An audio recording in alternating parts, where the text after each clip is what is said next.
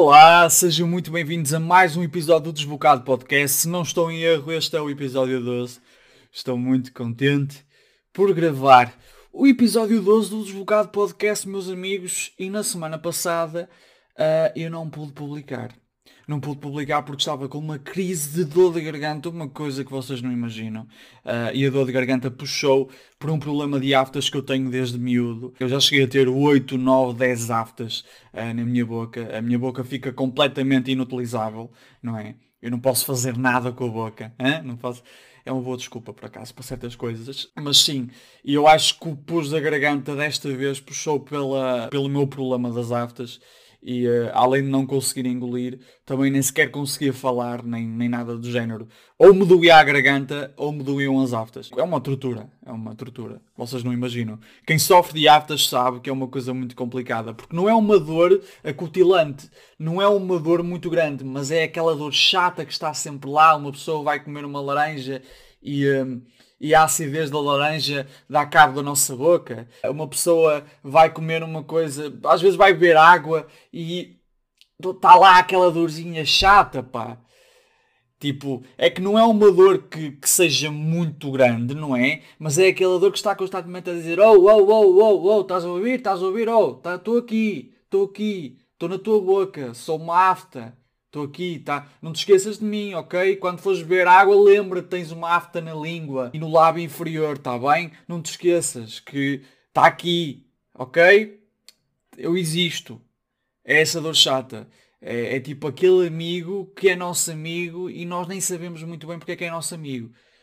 O gajo é nosso amigo mais por uma questão de comodidade, de conforto. Ele está lá porque sim porque nós ainda não tivemos coragem para o despachar. Mas lá está, é incomodativa, a afta é uma coisa muito complicada. Eu não desejo isto a ninguém, não desejo isto ao pior dos meus inimigos. Acreditem. Não desejo porque é uma dor chata. Aos meus inimigos eu desejo dores efetivamente uh, grandes, efetivamente dores efetivamente dolorosas, por assim dizer. Dores chatas não.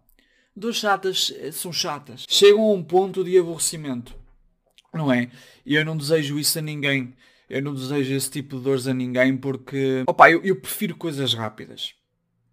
Se é para foder uma pessoa é com coisas rápidas, não é com, com merdas que, que andem a chatear a boca de uma pessoa por mais de uma semana. Não conseguir falar, não conseguir comer, não conseguir fazer nada. Uma coisa muito chata. E eh, realmente não, não desejo isto a ninguém. Eu, eu conservo esta minha benevolência de não desejar a ninguém este tipo de dores chatas que estão sempre lá a lembrar-nos que ainda estão lá. Antes de continuar com o episódio, uh, aliás, com o tema propriamente dito, se é que existe tema, peço-vos por favor que subscrevam o canal. Uh, peço-vos também que metam gosto. Se estão a ouvir isto no Spotify, metam gosto e deem follow. Já sabem como é que isto funciona.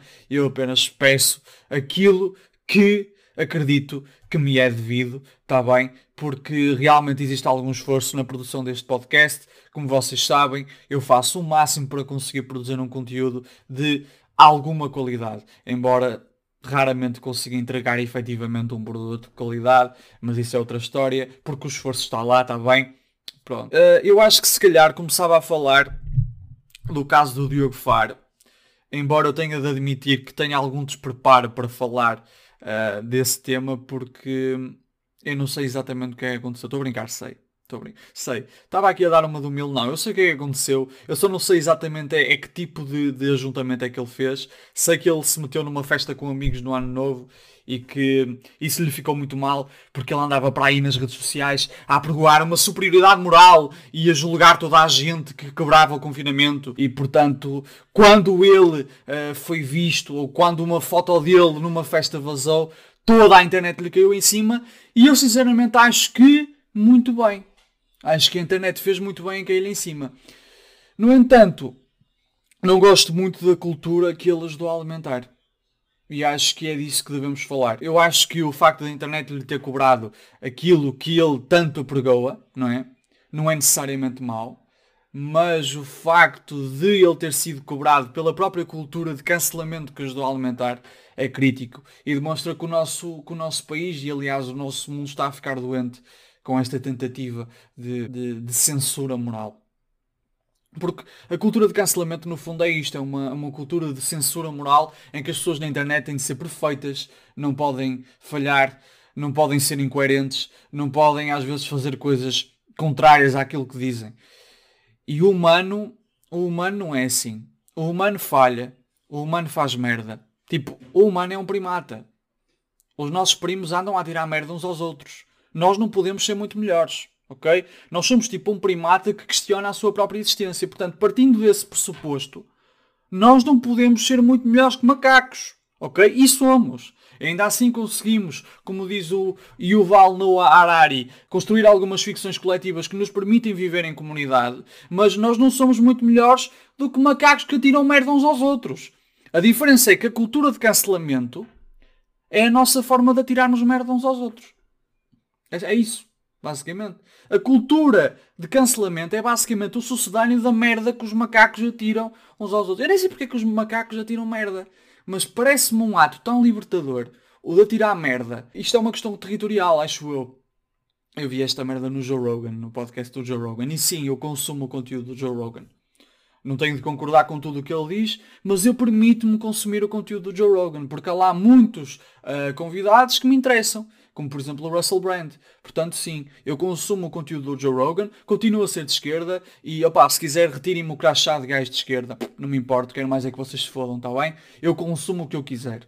E admito, não tenho medo de admitir. Como estava a dizer, ao que parece é uma razão territorial que leva os macacos a tirarem merda aos seus rivais, basicamente. Se os seus rivais cruzarem a digamos, imaginem que isto é uma linha territorial e obviamente vocês não estão a ver aqueles que estão a ouvir isto no Spotify, mas os que estão a ouvir isto no Spotify neste momento, aos que estão a ouvir isto no Spotify neste momento eu tenho uma caneta na mão e digamos que esta caneta é tipo uma linha imaginária. E todos aqueles que sejam os rivais que cruzem Uh, a linha imaginária serão atingidos uh, por merda. Vinda de outros macacos que provavelmente uh, sejam donos daquele território. Mas à partida são tudo linhas imaginárias, não é? Lá está, os macacos, se nós pensarmos, acabam por também ter algumas ficções coletivas e subscrever algumas ficções coletivas, uh, só que são mais básicas e envolvem atirar ou arremessar merda aos nossos pares. Eu acho que é interessante. Eu acho que é muito interessante. Imaginem agora que nós podíamos atirar merda a fachos. Imaginem que agora o André Ventura na rua, um gajo sacava da merda do cu e tal! Hã? Chupa, facho! Opa, ia ser uma coisa espetacular. Eu acho que ia ser altamente recreativo uh, e até pedagógico. Poder atirar merda aos outros. Assim, porque foda-se. Pessoas que não respeitam o distanciamento social nas filas de supermercado. Tal merda! Chupa! Já foste? Hã? É claro que, tipo, os meus intestinos não aguentam produzir tanta merda. Porque se eu pudesse tirar merda às pessoas, uh, eu atiraria merda pelo menos a 10 pessoas por dia. Começava no supermercado uh, e acabava naquelas pessoas que fazem jogging só porque sim. Imaginem, eu ia ali para a minha varanda, que é um primeiro andar, tenho essa sorte, não é? E, e atirava merda a toda a gente que, que passeasse demasiadas vezes o cão, por exemplo. Uma espécie de sniper de merda. Cagava e até podia fazer tipo uma, uma bazuca. Fazia um tubo enorme a partir daqueles, daqueles tubos de cartão que vem no meio dos rolos de papel higiênico e depois tipo metia a merda lá para dentro e depois bufava. Tipo uma bazuca orgânica. De merda. Eu acho que era capaz de ser giro. Eu acho que era capaz de ser giro. E acho que me perdi também porque eu estava a falar do Diogo Faro e uh, acabei a falar de macacos que atiram merda uns aos outros. Coisa que eu acho altamente. Eu, eu sou extremamente apologista. Eu acho que se deveria formalizar isto através de uma lei. Uma pessoa, por exemplo, alguma pessoa uh, passava dos limites em alguma merda. Por exemplo, dizia demasiada merda. E isso dava um direito aos seus pares de lhe atirarem merda. Eu acho que é extremamente positivo. Acho que é extremamente positivo. Mas pronto, a, a, versão moderna, como eu estava a dizer, de atirar merda aos outros, é a cultura de cancelamento. Uma cultura que não permite que ninguém uh, extravase determinadas linhas orientadoras que são cada vez menos permissivas, e toquei no micro, assim, mas desculpa, micro, uh, que não permitem que ninguém ultrapasse determinadas linhas que são cada vez menos permissivas, que estão em constante atualização e que de alguma forma uh, são criadas por entidades superiores do Twitter, ou seja, putos de 15 ou 16 anos que nunca passaram dificuldades, mas acham que podem falar com lugar de fala de tudo o que são problemas da sociedade, porque acham que todo o problema é sobre si. E esse é outro problema da cultura de cancelamento, uma espécie de personalização dos problemas. E eu estou super acelerado hoje. Foda-se, estou a falar com uma eloquência do caralho. E disse caralho, só mesmo para, para estragar a, a minha fluência. Mas, eh, como estava a dizer, a cultura de cancelamento tem mesmo, tem mesmo esse problema de, de impor regras em tudo. Eu acho que corresponde a uma excessiva politização de tudo. Ou seja, aqueles que eram assuntos que antes pertenciam à vida privada agora estão a ser vistos como assuntos de discussão pública ou assuntos que fazem parte da, da coisa pública, que fazem parte do interesse comunitário. E então as pessoas sentem-se no direito de tentar censurar tudo e qualquer coisa que as pessoas fazem. E o Diogo Faro é um exemplo eh, desse tipo de cultura. Aliás, ele é um dos maiores representantes dessa cultura no nosso país. Eu estava a ler um artigo do público de uma pessoa que diz que somos todos como o Diogo Faro, porque efetivamente todos erramos. No entanto, ele não deve ser a nossa bandeira do direito uh, à incoerência. E eu concordo com ela. Mas ela disse uma coisa com a qual eu discordo completamente. Ela disse: Ah, como se a forma como as coisas são ditas alterasse assim tanto o conteúdo. É assim, a forma como as coisas são ditas, efetivamente, não altera assim tanto o conteúdo. A verdade é que muitas das coisas que o Diogo Faro diz, efetivamente, são proveitosas e são lições que uma pessoa deve retirar. Só que a questão é que a forma efetivamente interessa. Uma coisa é dar conselhos numa de ser mais empático com as outras pessoas, numa de tentar demonstrar empatia e promover a empatia. Outra coisa é dar conselhos numa tentativa de censurar todas as atitudes alheias. Acho que há aqui uma diferença enorme e que nós temos de reconhecer. Portanto, sim, a forma interessa. É que a cultura de cancelamento não é baseada na empatia. A cultura de cancelamento é baseada numa forma muito distorcida de bullying que apenas é desenhada para dar poder àquelas pessoas que nunca o tiveram. Como diz Paulo Freire, quando a educação não é libertadora, o sonho do oprimido é ser o opressor. E isto verifica-se, concretiza-se perfeitamente na cultura do cancelamento, meus caros.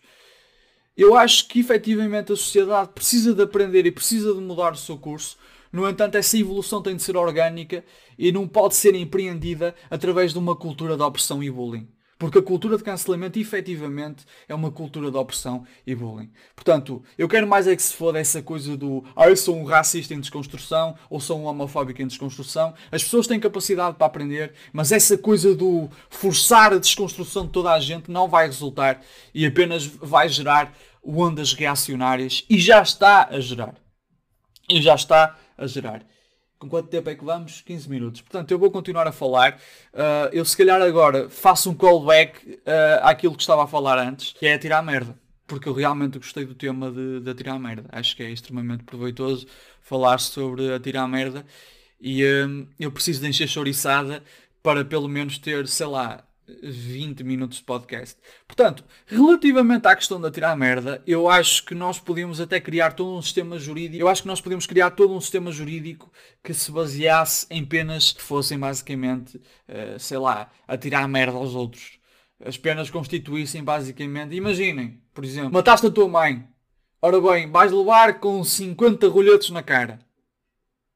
Violaste uma criança. Ora bem, tu vais levar com 100 rolhetos na cara e uma mijadela. Roubaste 5 rolhotos na cara. Reparem que às vezes o rolhoto é mais desconfortável do que ir para a prisão. Não é? Porque na prisão eles ainda, ainda fazem atividades para serem, de certa forma, reintegrados na sociedade. Atirar merda é um ato muito mais humilhante que se calhar tem uma função pedagógica muito maior, porque ensina, não é? Ninguém quer levar com merda na cara a não ser as pessoas que gostam daquilo a que chamamos de chuva preta, não é? Acho que foram os franceses que inventaram essa merda, inventaram essa merda, no pun intended, uh, por acaso foi intended, foi intended para caralho, uh, mas uh, fora as pessoas doentes para caralho e não querendo julgar fetiches, mas julgando que gostam de levar com merda na cara, porque lá está, é um fetiche sexual, ninguém gosta de levar com merda na cara. Portanto, eu efetivamente acho que já que estamos a praticar, por exemplo, a cultura de cancelamento, mandar merda à cara das outras pessoas não seria um passo assim tão grande, não seria necessariamente um passo maior que a perna, porque nós já demos tipo quatro passos maiores do que a nossa perna com a cultura de cancelamento. Portanto, se calhar uma boa adição a esta cultura de cancelar, de cancelar e censurar pessoas seria mesmo fazermos como aos primatas mais básicos e atirarmos merda, cocó, um, rolhotos, uh, apoios aos nossos pares. Eu acho que faria todo sentido, acho que seria extremamente positivo. Mais coisas que eu queria falar. Eu acho muito gira esta coisa das pessoas que gostam de levar com merda na cara. Existe a chuva dourada, não é? A chuva dourada consiste no ato de mijar uh, no nosso parceiro sexual, porque seja para a pessoa que está a mijar, seja para a pessoa que está a receber o mijo, parece que é. Parece que há pessoas que derivam prazer sexual dessa merda.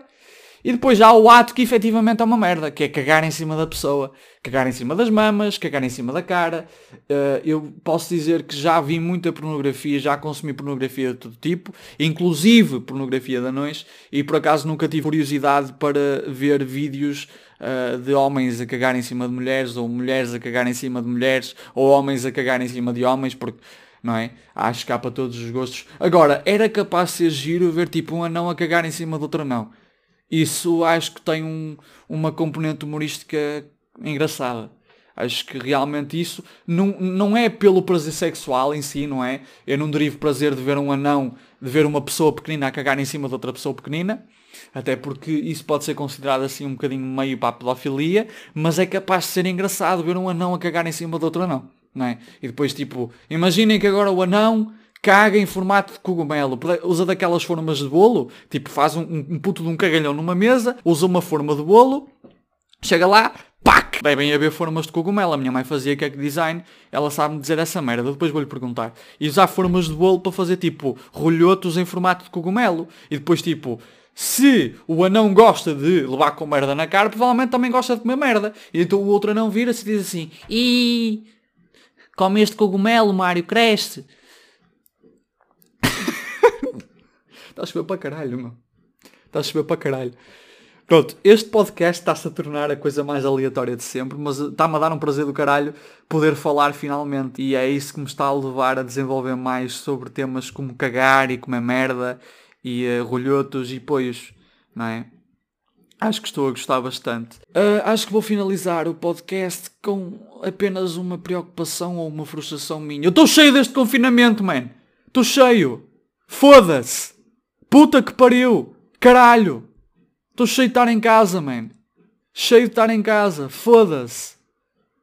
Ah, e a chuva não ajuda, porque pelo menos eu ia ao supermercado comprar alguma merda, mas agora nem isso, não é? Estou cheio de estar em casa. Cheio. É que não se faz nada. Há um limite para a quantidade de Playstation que uma pessoa pode jogar. Arrotei agora. Há um limite. Uma pessoa chega a um ponto em que já não tem paciência. Eu já estou cheio de fazer side quests no Assassin's Creed Odyssey. Puta de jogo chato do caralho. A história é boa, o combate é mais ou menos. Mais ou menos. Porquê é que eu estou a fazer assim com a mão? O combate é mais ou menos. Uh, mas, pá, as side quests, man, são super repetitivas. O mapa às vezes é super vazio porque é demasiado grande. É demasiado grande. Tipo, há ilhas que estão completamente vazias. Tem uma pessoa que vive com o marido na ilha e nos pede para fazermos uma side quest porque, sei lá, ele se perdeu no monte. E é só isso. Como é que aquela pessoa subsiste? É que a ilha tem lobos e ursos, pá. Eu não compreendo. Lá está, eu acho que é um jogo demasiado grande, porque aquilo basicamente são todas as ilhas gregas, de Ática, Andros e, e o caralho. Agora deu-me uma branca. Macedónia. Um, e as, as, cidades como Corinto e etc. Só que é demasiado grande. Eles não pesaram bem e não fizeram um, um sistema de side quests suficientemente grande para um jogo daquela dimensão. Porque a Grécia Antiga é grande para caralho, meu. É grande para caralho. E a questão é, eles podiam desenvolver muito mais. Uh, e este jogo passa-se na Guerra do Peloponeso, uma, uma guerra altamente conhecida entre espartanos e gregos. Pá, mas eles, eles realmente não souberam. Eu acho que poderiam ter aproveitado melhor uh, a história, tendo em conta que Atenas é, é a mãe da democracia, não é? Mas pronto, opá, por acaso Grécia Antiga é uma coisa que me interessa, até porque eu sou estudante de ciência política e portanto uh, tudo o que seja democracia dos antigos e envolve a questão da eclésia, uh, a questão dos sofistas e assim, é uma coisa que efetivamente me interessa. Mas eu acho que eles podiam ter desenvolvido melhor a história. De qualquer das maneiras, não quero estar aqui a dar spoilers para quem não jogou. Ouvi dizer que o Valhalla está melhor e que a Ubisoft preencheu melhor o jogo, não é? Pelo menos uh, que eles saibam preencher o mapa com, com coisas para fazer, não é? Com coisas que não sejam demasiado repetitivas. Mas é isso, eu já não tenho uh, merdas para fazer. Sorte a minha que por acaso tenho a minha dissertação de mestrado para começar a pensar seriamente, e tenho mesmo de começar a pensar seriamente.